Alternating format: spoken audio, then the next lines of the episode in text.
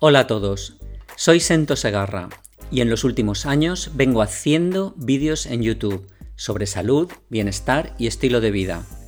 Y esto del podcast es una prolongación de esos vídeos.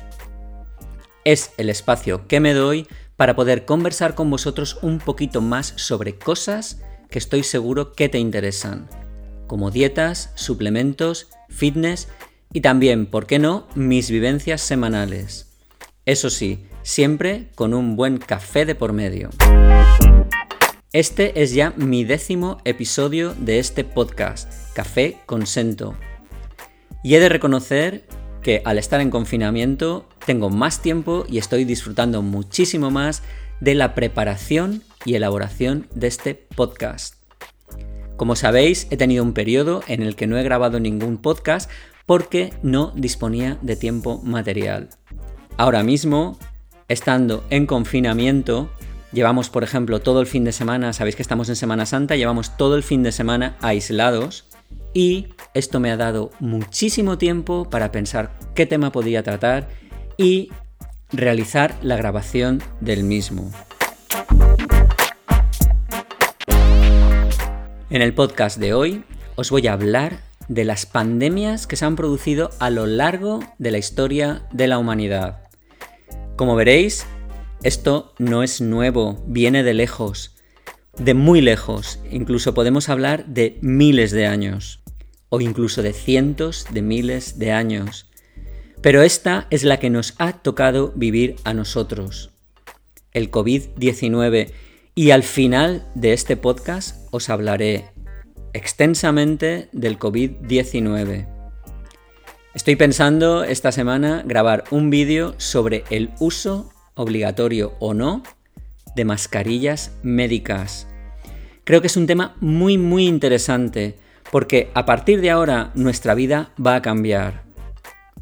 Y esta puede ser una de las cosas que se incluyan en nuestra rutina diaria. Bueno, vamos a darle paso ya a esta pequeña historia de las pandemias. Espero que os guste.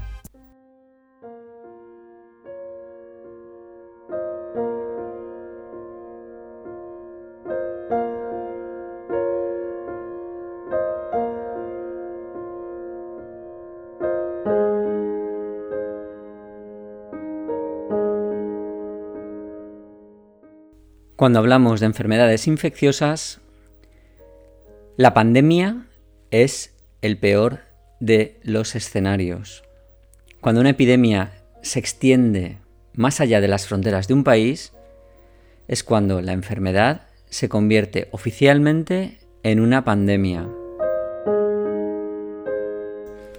Las enfermedades infecciosas ya existían hace 100.000 años, cuando el hombre no era más que un cazador-recolector. Pero la cosa todavía se complicó más cuando apareció la agricultura hace 10.000 años, porque esa agricultura creó comunidades que hicieron más posibles las epidemias. La malaria, la tuberculosis, la lepra, la gripe, la viruela y otras enfermedades aparecen por primera vez durante el periodo agrícola. A medida que la humanidad se civiliza, construye ciudades y crea rutas comerciales para conectar unas ciudades con otras. Y además llegan las guerras entre los seres humanos.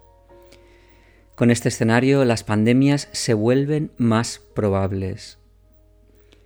Hoy os voy a presentar una cronología de las pandemias que han devastado poblaciones humanas enteras y que por supuesto cambiaron la historia.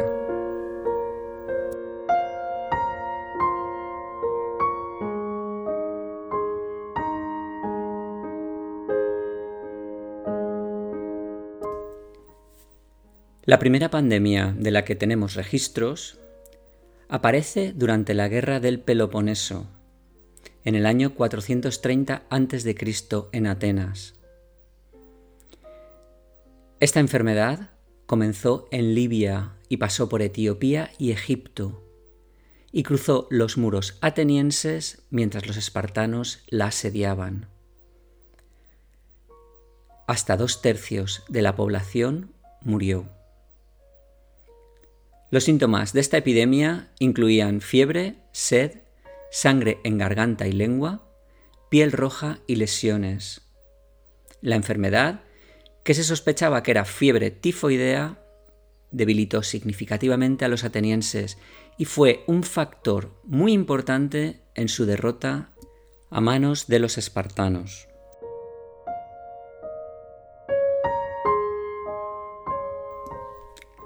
La peste antonina, que se produjo entre los años 165 y 180 después de Cristo, conocida también como la plaga de Galeno, porque fue este famoso médico quien la describió, fue una pandemia que afectó al imperio romano. Fue llevada a Roma por las tropas que regresaban de las campañas del cercano oriente. La epidemia pudo causar la muerte del emperador romano Lucio Vero, quien falleció en el 169 después de. La enfermedad volvió a estallar nueve años más tarde, según el historiador romano Dion Casio y causó hasta 2.000 muertes por día en Roma, una cuarta parte de las personas infectadas. Se ha estimado que perecieron 5 millones en total, aproximadamente un tercio de la población en algunas zonas, y además diezmó al ejército romano. Las fuentes antiguas concuerdan en que la epidemia apareció por primera vez durante el asedio romano de Seleucia, en el invierno del año 165. El historiador romano Amiano Marcelino informó que la plaga se extendió a la Galia y a las legiones a lo largo del Rin. Otro historiador y funcionario del Imperio romano, el eunuco Eutropio, afirmó que una gran población murió por todo el imperio.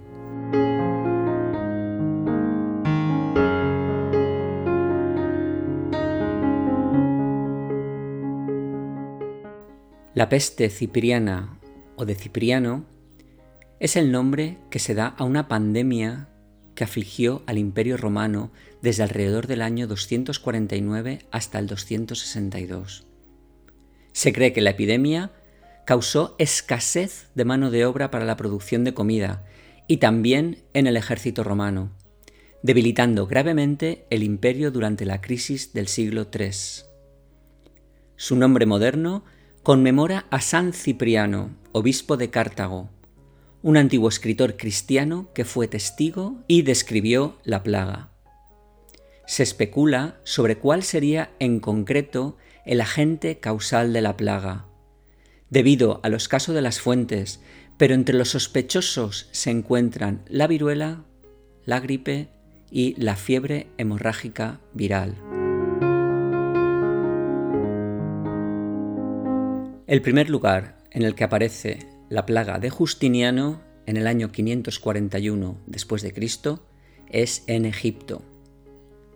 Esta plaga de Justiniano se extendió por Palestina y el Imperio bizantino y más tarde por todo el Mediterráneo. La plaga cambió el curso del imperio, aplastando los planes del emperador Justiniano de volver a unir al imperio romano y causando una lucha económica masiva. A esta plaga también se le atribuye la creación de una atmósfera apocalíptica que estimuló la rápida expansión del cristianismo. Se estima que entre los años 541 y 750 la población mundial perdió entre 25 y 50 millones de personas, es decir, entre el 13 y el 26% de la población estimada en el siglo VI. Se ha llegado a considerar como una de las más grandes plagas de la historia. Se supone que la causa de la plaga fue la peste bubónica, y las investigaciones más recientes confirman que se trata de la misma plaga bubónica de la época medieval.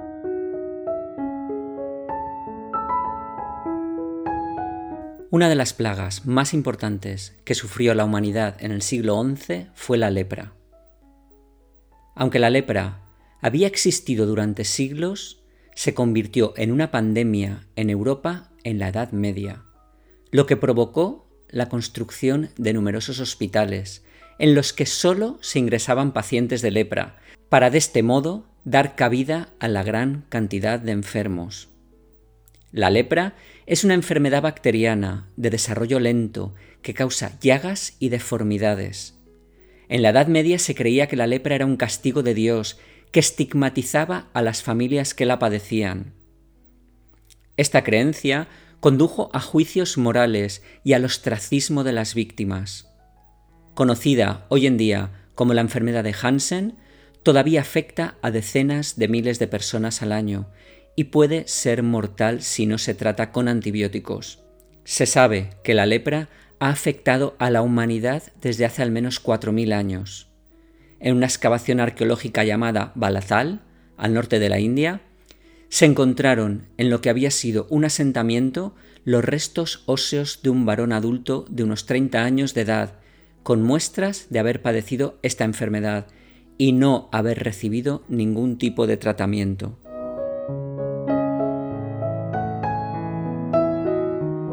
La peste negra o muerte negra se refiere a la pandemia de peste más devastadora en la historia de la humanidad, que afectó a Eurasia en el siglo XIV y que alcanzó un punto máximo entre los años 1347 y 1353.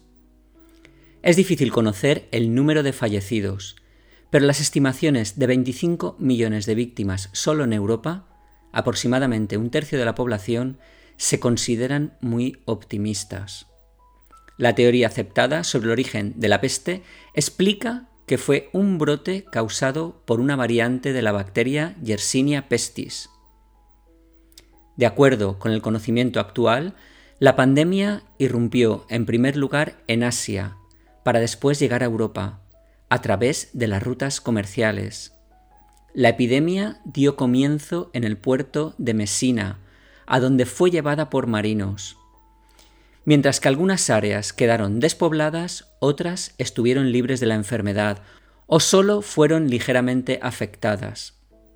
En Florencia, solamente un quinto de sus pobladores sobrevivió.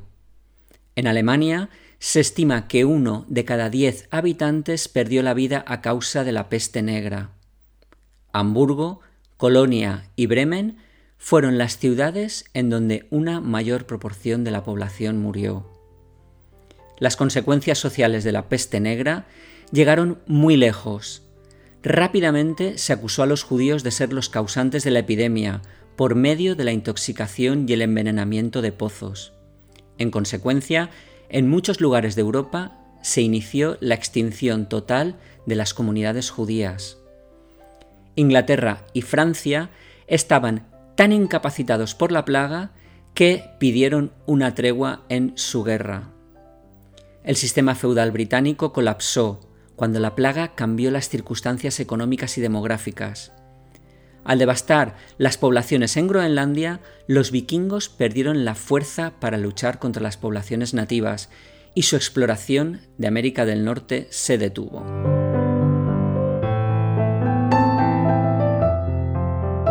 En el siglo XV, tras el descubrimiento de América por parte de Cristóbal Colón, comienza la llegada de españoles al Caribe, los cuales transmitieron enfermedades como la viruela, el sarampión y la peste bubónica a las poblaciones nativas. Estas enfermedades devastaron a los pueblos indígenas, ya que ellos nunca habían tenido contacto con estos patógenos, lo que provocó un 90% de muertes en el continente americano. A su llegada a la isla de la Española, Cristóbal Colón se encontró con el pueblo taíno, una población de 60.000 habitantes.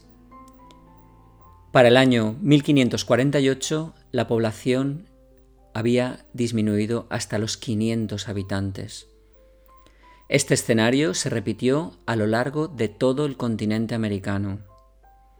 En 1520, el imperio azteca fue destruido por una infección de viruela. La enfermedad mató a gran parte de la población e incapacitó al resto. Se debilitó la población, por lo que no pudieron resistir a los colonizadores españoles, y dejó a los agricultores incapaces de producir los cultivos necesarios. Investigaciones recientes han concluido que la muerte de unos 56 millones de nativos americanos durante los siglos XVI y XVII, en gran parte a causa de enfermedades, pudo haber alterado incluso el clima de la Tierra, ya que el crecimiento de la vegetación en tierras previamente labradas extrajo más CO2 de la atmósfera y causó su enfriamiento. La Gran Peste de Londres, que apareció entre los años 1665 y 1666, fue la última gran epidemia de peste bubónica en Inglaterra. Sucedió en el contexto de la segunda pandemia en Europa, un periodo de epidemias intermitentes de peste bubónica. La epidemia mató a unas 100.000 personas, casi una cuarta parte de la población de Londres, en 18 meses. La peste era causada por la bacteria Yersinia pestis, que generalmente se transmite a través de la picadura de una pulga de rata infectada. La epidemia de 1665 y 1966 era de una escala mucho menor que la anterior pandemia de peste negra. Más tarde fue recordada como la Gran Peste, principalmente porque fue el último brote generalizado de peste bubónica en Inglaterra durante la segunda pandemia de 400 años. En estos años, y a medida que aumentaban las muertes de los enfermos y aparecían las fosas comunes, cientos de miles de gatos y perros fueron sacrificados como la posible causa. El brote disminuyó en el otoño de 1666, casi al mismo tiempo que otro evento destructivo, el Gran Incendio de Londres.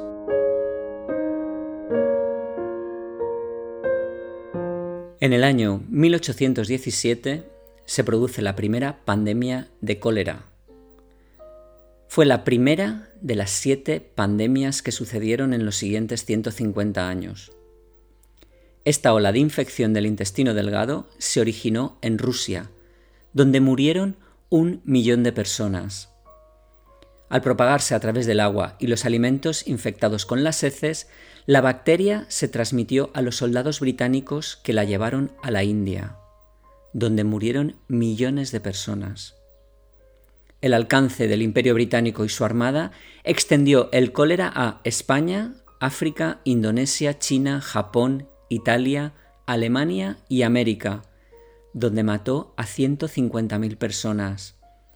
En 1885 se creó una vacuna, pero las pandemias continuaron. La primera pandemia significativa de gripe se origina en 1889 en Rusia, concretamente en Siberia y Kazajstán. Viajó también a Moscú y llegó a Finlandia y luego a Polonia, donde desde ahí se trasladó al resto de Europa. En 1890 había cruzado ya el océano hacia América del Norte y África. A finales de este año, 360.000 personas habían fallecido.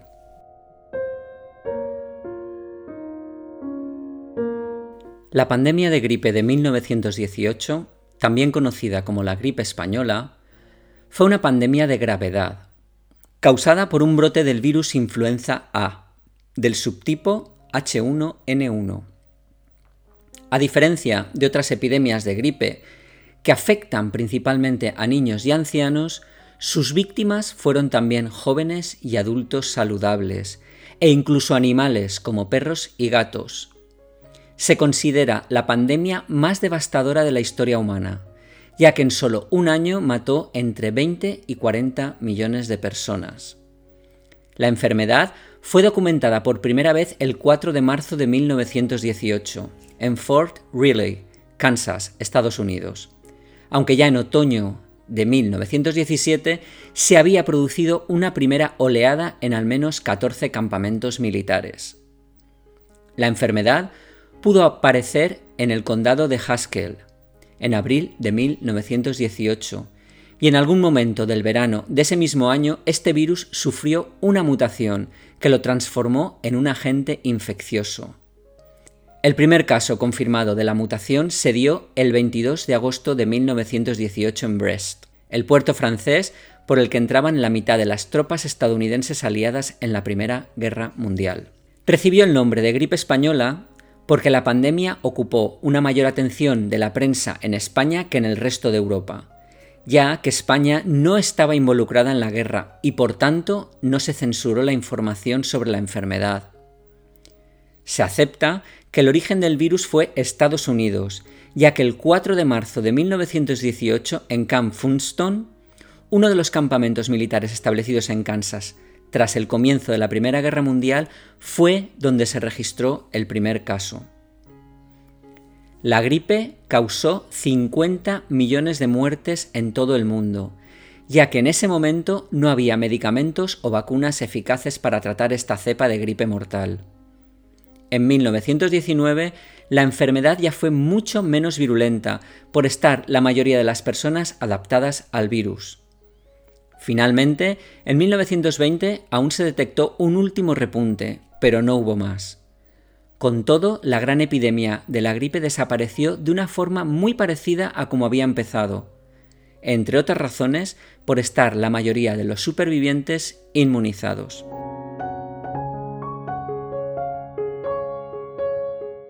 La pandemia de gripe de 1957 y 1958, también conocida como gripe asiática, fue una pandemia de gripe causada por un brote de influenza virus A H2 N2.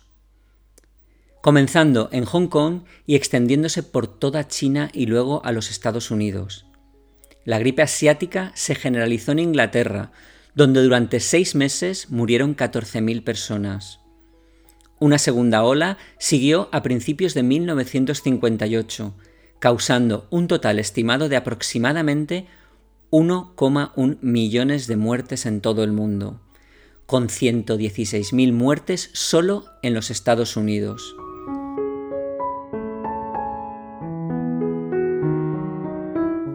Identificado por primera vez en 1981, el SIDA destruye el sistema inmunitario, lo que provoca la muerte por enfermedades que el cuerpo generalmente superaría. Las personas infectadas por el virus del VIH padecen fiebre, dolor de cabeza y ganglios linfáticos agrandados tras la infección. Cuando los síntomas disminuyen, los portadores se vuelven altamente infecciosos a través de la sangre y el contacto sexual. La enfermedad destruye específicamente las células. El SIDA se observó por primera vez en las comunidades homosexuales estadounidenses, pero se cree que se desarrolló a partir de un virus de chimpancé del África Occidental en la década de 1920. La enfermedad, que se propaga a través de ciertos fluidos corporales, se trasladó a Haití en la década de 1960 y luego a Nueva York y San Francisco en la década de 1970. Los tratamientos que se han desarrollado consiguen retrasar el progreso de la enfermedad, pero 35 millones de personas en todo el mundo han muerto de SIDA desde su descubrimiento y aún no se ha encontrado una cura.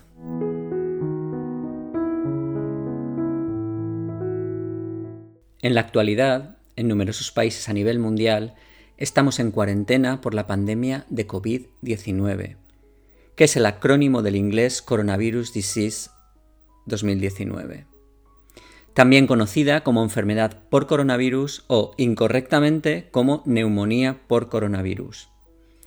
Esta es una enfermedad infecciosa causada por el virus SARS-CoV-2. Se detectó por primera vez en la ciudad china de Wuhan, provincia de Hubei, en diciembre de 2019. Habiendo llegado a día de hoy a más de 100 países, por lo que el 11 de marzo de 2020 la Organización Mundial de la Salud la declaró pandemia.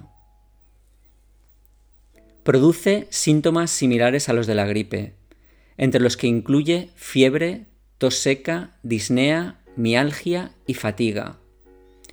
En casos graves se caracteriza por producir neumonía, síndrome de dificultad respiratoria aguda, sepsis y choque séptico que conduce a alrededor del 3% de los infectados a la muerte. No existe tratamiento específico. Las medidas terapéuticas consisten en aliviar los síntomas y mantener las funciones vitales. La transmisión del SARS-CoV-2 se produce mediante pequeñas gotas, microgotas de fluje, que se emiten al hablar, estornudar, toser o respirar, que al ser despedidas por un portador, que puede o no tener síntomas de la enfermedad o estar incubándola, pasan directamente a otra persona mediante la inhalación o quedan sobre los objetos y superficies que rodean al emisor, y luego, a través de las manos, que lo recogen del ambiente contaminado, toman contacto con las membranas mucosas orales, nasales y oculares al tocarse la boca, la nariz o los ojos. Esta última es la principal vía de propagación, ya que el virus puede permanecer viable varios días en los fómites, que es como se denomina a cualquier objeto que si se contamina con un patógeno es capaz de transmitirlo de una persona a otra.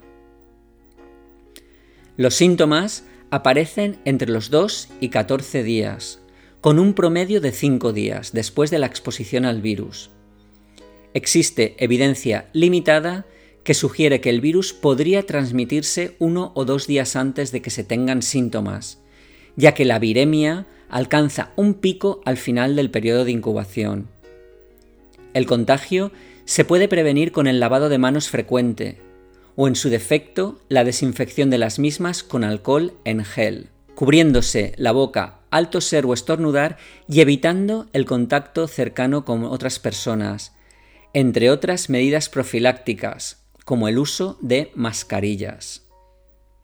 En el mes de marzo, la OMS desaconsejaba la utilización de máscaras quirúrgicas por parte de la población sana. En abril, vamos, este mismo mes, la OMS consideró que era una medida aceptable en algunos países. No obstante, los expertos recomiendan el uso de máscaras quirúrgicas basándose en estudios sobre la influenza H1N1, donde muestran que podrían ayudar a reducir la exposición al virus. El 11 de marzo de 2020, la Organización Mundial de la Salud anunció que el virus COVID-19 era oficialmente una pandemia, después de propagarse por 114 países en tres meses e infectar a más de 118.000 personas. Y como sabéis, la propagación todavía no ha terminado.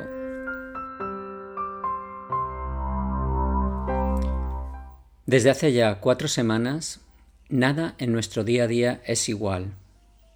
El impacto del virus COVID-19 ha supuesto un antes y un después en la vida de todos nosotros. A mí como farmacéutico pero también a la ciudadanía en general, que ha visto sin excepción cómo sus vidas y rutinas han cambiado, cómo se han tenido que adaptar a una realidad completamente desconocida. Asistimos a un momento excepcional que ha provocado el colapso de nuestro sistema sanitario. Sí, el sistema no estaba diseñado para poder absorber una situación como esta.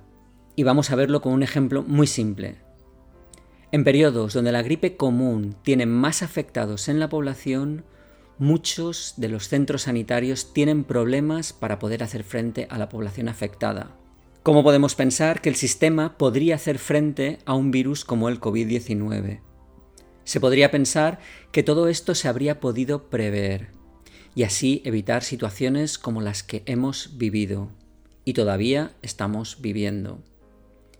Quizás sí, buscar responsables de la falta de previsión o qué no se ha hecho bien no está dentro del objetivo a corto plazo. Ya habrá tiempo para analizar esto y ver quién ha sido responsable.